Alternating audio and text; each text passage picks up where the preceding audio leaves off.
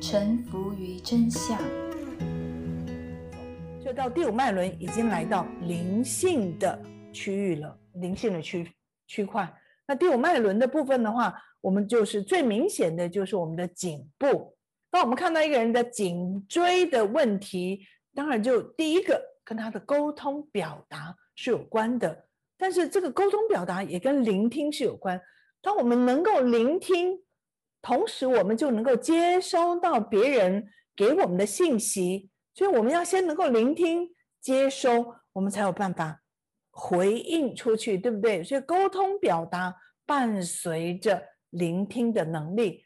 当然，脖子很僵紧，我们就很难左右流动；脖子很僵紧，我们也很难往下低哦。我们头只能低一点点。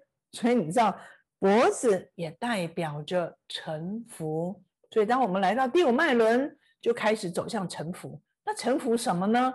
臣服真相。当你能够臣服在人的尽头，就是你内在神性的开端。当你能够臣服，你就让出空间，给予你内在真实的力量，你内在真实的神性，你内在的大我，你内在的佛性。哎，你终于开门，让他有一个通道。可以出来为你服务了。第五脉轮是忠于内在的感受，然后让你内在的感受能够流动出来。所以这个表达不是一直讲话，而是你这个话语能不能忠于你的内在，你内在的感受，这样 OK？那我们内在的感受常常是不敢讲的，因为你害怕拒绝别人，你不知道他会怎么想你，你害怕你说了说别人会生气。但这个都跟过去的经验有关，过去你必然有过这种经验，你说了某些话，然后就引起别人的不舒服，然后我们就把它记住了。说话要谨慎，不可以随便说话，说了人家会生气。但那是跟过去有关。如果你说话都不是用情绪展现，如果你说话就是很中性的展现，OK？如果你说话都是很中性的展现。你这句话没有任何攻击性，所以这还是跟起心动念是有关。你对某一些事物不爽，你你你内在有愤怒，那么你真的一定要把这个愤怒从你里面丢出来。那我已经说丢到哪边了？丢到洗澡的时候丢吗？因为没有人在听喽，是不是？你就洗澡的时候里面纯粹的丢愤怒，而不受害。就是纯粹的把这个情绪中性的丢出来，没有任何受害，没有受害，没有戏码，没有戏码，这样 OK，因为他们就是纯粹一个能量。那这个能量只要你说的时候，就会把它点，就是它本来在里面，但是你你就把它点燃起来了。点燃起来的时候，烧着烧着，哎，这能量就好像慢慢的火就小了，小了，小了，最后就火就熄灭了。就你这个说的时刻，能量就去去去，它就出去了，出去出去出去，丢掉丢掉丢掉丢掉。第五脉轮是权威的课题，权，所以我们的爸爸妈妈、老板、警察、校长、董事长都有着权威的部分。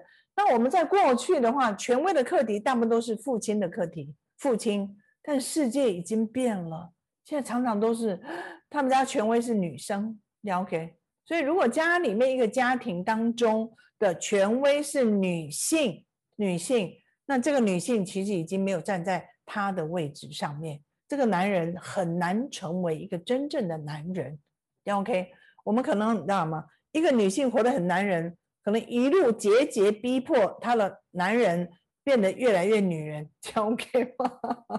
这样才会平衡。好，那这边我们就要说。儿子家里面的男性，他需要依赖父亲的力量，尤其是除了父亲，还有父亲的家族，他才有办法比较 man，他才会有依靠。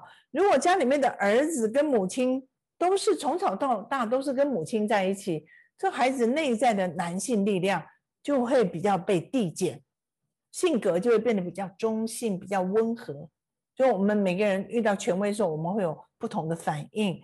所以在这里，权威的课题可能会在生理上面，我们在身体的层面就会带出我们在颈部的问题，比方说颈椎的椎间盘的问题，颈椎特别僵硬，颈椎的受伤，常常落枕。举例来说，颈部很紧绷，OK，或者颈部很粗，有些人是不是很粗？像我一看到一个人粗，就马上就知道什么症状，什么症状。其实，当你能够看到身体，已经看到他心灵的地图在身体上的展现，所以我们一定要有感，而不是无感。有感是为什么这个人在这里这么厚重，你就要从这里对症，因为那就是他的标靶，我们就要从标靶上面去帮助他转换。如果他的脖子很紧，那你要清楚，他生命没有来到。第二次的整合跟重生，所以为什么在第五脉轮是创造？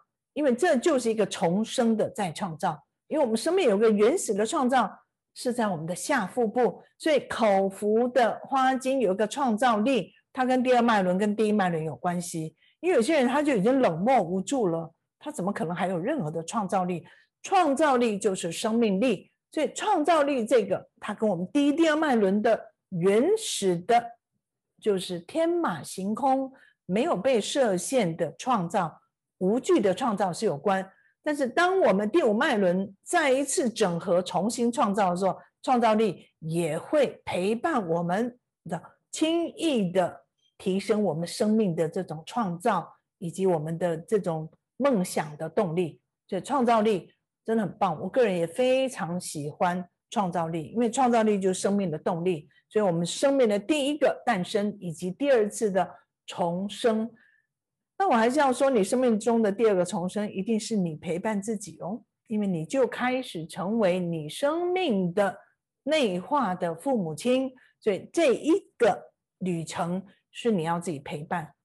但是你现在的走也都不是你自己，因为你都有伙伴，所以伙伴会陪伴你走，是不是？那我们都会陪伴你走这这条道路，你不要自己傻傻的走哦，因为如果你都用你的想法走，你还不是你还不是老套，这样 OK 吗？就像个小松鼠在那个小笼子里面，你说好，我今天发誓，好，我要开始陪伴我自己重生，然后你就用你原来的意识，老套，因为你还在那小笼子里面，所以你一定要颠倒，颠倒就是 把你身体所有粗厚的点。彻底的破冰，把能量的频率带上来，那个时刻你才有办法冲破你的牢笼，你才有办法打破你的冰山，跳出来，在一个高的状态往那个方向走。你如果在原来的框框里面，你走来走去，那生生世世可能都还在原地，都还在原地哦。所以，所以这点一定很重要。所以在这过程当中，我们在用花精。不管是身体的花精、色彩的花精，或者是口服的花精，其实它是一个助力。就像我们今天去健身房，只有靠练很困难，而且会不会很苦？会。那如果很苦的道路走着走，大家就走不下去了。所以去练身呃健身房的人，他们一定要吃蛋白粉，对不对？你要有助力。所以呢，他需要摄取更高的蛋白质，然后让自己长肌肉。在长肌肉的时候，锻炼才会快。那你的心也是一样，能量频率上来了之后，你的身心的蜕变才会。